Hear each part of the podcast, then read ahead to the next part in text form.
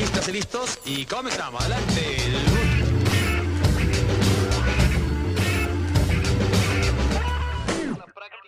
Hablemos Diseño, un programa dedicado a reflexionar. Lucha libre y diseño. La lucha libre es un pilar cultural en el imaginario popular del diseño mexicano. Si no has visto una lucha en vivo, no has vivido, bro. Si no has visto un tipo con una máscara y una capa volar desde la tercera cuerda por los aires, no has vivido, bro. Si no has escuchado las más diversas malas palabras del idioma español gritadas en una arena por miles de espectadores, no has vivido, bro. Si no posees algún diseño que tenga que ver con la lucha libre mexicana, hay dos opciones, bro. O no eres un mexicano de cepa, o no eres un diseñador mexicano. En la actualidad del diseño mexicano, que está en lenta pero constante edificación, uno de los elementos más fructíferos de inspiración creativa y de catarsis de nuestra cultura popular es sin lugar a dudas la lucha libre. No por moda o por tendencia snob o temporada hipster, sino porque es la conexión con lo popular, con lo colorido de esta tierra, con el esfuerzo continuo, la idiosincrasia del mexicano luchón y trabajador, que en una caída se lo juega todo y que hace malabares circenses para vivir en un país como este igual de caótico, mágico y surrealista que un ring de una arena de lucha libre. El diseño ha sido seducido por esta esencia. La lucha libre ha trascendido de ser un deporte a ser un espectáculo cultural, sin exageraciones. Más allá de los campeonatos, las luchas de máscara versus máscara, el espectáculo, un rito congrega a sus feligreses alrededor de un cuadrilátero. Feligreses fieles al bien con los técnicos o al mal con los rudos. Durante el espectáculo todo es posible. La imaginación se traslapa al escenario y el luchador en turno representa aquel héroe fantástico, aquel personaje que no es humano, no es mortal, una máscara velando así su identidad. Los diseños son variados y están meticulosamente detallados. Son signos y símbolos en movimiento. Representan las características acrobáticas, técnicas o intimidatorias de quien las viste. La máscara de luchador es un talismán de poder e identidad. Y aunque la máscara es el elemento más sagrado para un luchador, la vestimenta, la indumentaria textil, constituye su personalidad. Las capas brillantes y estampadas, las botas, las mallas, las muñequeras, no se deja detalle al azar. Todo está pensado para la recreación de aquel personaje quimérico, que en algunos casos alcanza el mito. La manufactura de cada elemento es tan precisa como cualquier indumentaria de alta costura. El luchador muestra en el ring sus mejores ropas.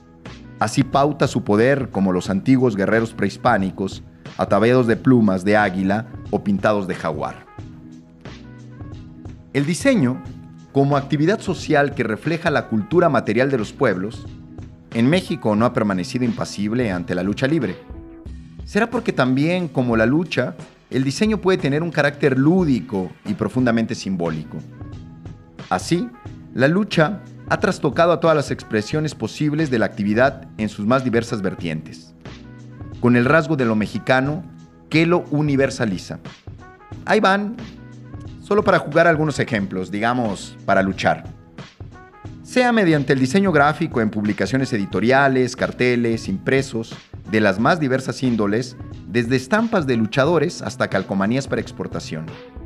En diseño industrial, por ejemplo, mediante objetos que van desde aquellos luchadores de plástico que se ven en los mercados hasta objetos de diseñador.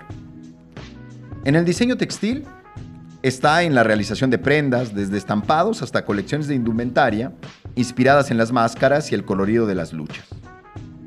La lucha libre mexicana es una fuente de inspiración y un rasgo distintivo, tal vez uno de sus rostros más legítimos y originales, emanado del pueblo y para el pueblo, aunque la comercialización de los artículos llegue a cualquier rincón del planeta y a cualquier clase social. Porque el diseño en torno a la lucha libre expresa justamente eso, el espectáculo popular del pueblo mexicano, la identidad con lo nacional, la representación de la genuina comedia humana el deporte espectáculo que se resiste a la marginalidad de los medios masivos y a los embates furiosos de las cadenas transnacionales gringas con sus deportes de lucha, cargados de violencia y decadencia. El diseño mexicano ha sabido estar a la altura y colocar en un pedestal cultural esta herencia inmaterial, con todos sus matices, la pasión, la crueldad, la victoria, la derrota, el esfuerzo, la diversión, la fatiga, la recompensa, la humillación del vencido y la gloria del ganador. La lucha libre mexicana representa al final del día un microcosmo sociológico, literario, semántico y antropológico, potencializado entre luces, sudor y músculos. El diseño mexicano debe rendir un homenaje especial a la lucha libre que lo ha provisto de un imaginario invaluable.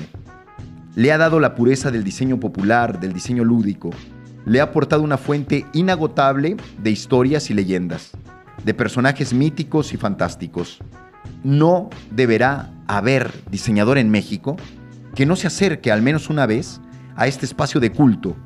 Si no lo hace, no estará completo. No podrá llamarse diseñador mexicano. La lucha libre tiene sus grandes templos, sus espacios sagrados, también a sus grandes héroes y villanos, sus legendarios enfrentamientos. Desde inicios del siglo pasado hasta el día de hoy, se sigue escuchando a diario en cada rincón del país, en la ciudad o en el campo, en la gran urbe o el pequeño pueblo, la oración que da inicio al combate. Lucharán a dos de tres caídas sin límite de tiempo.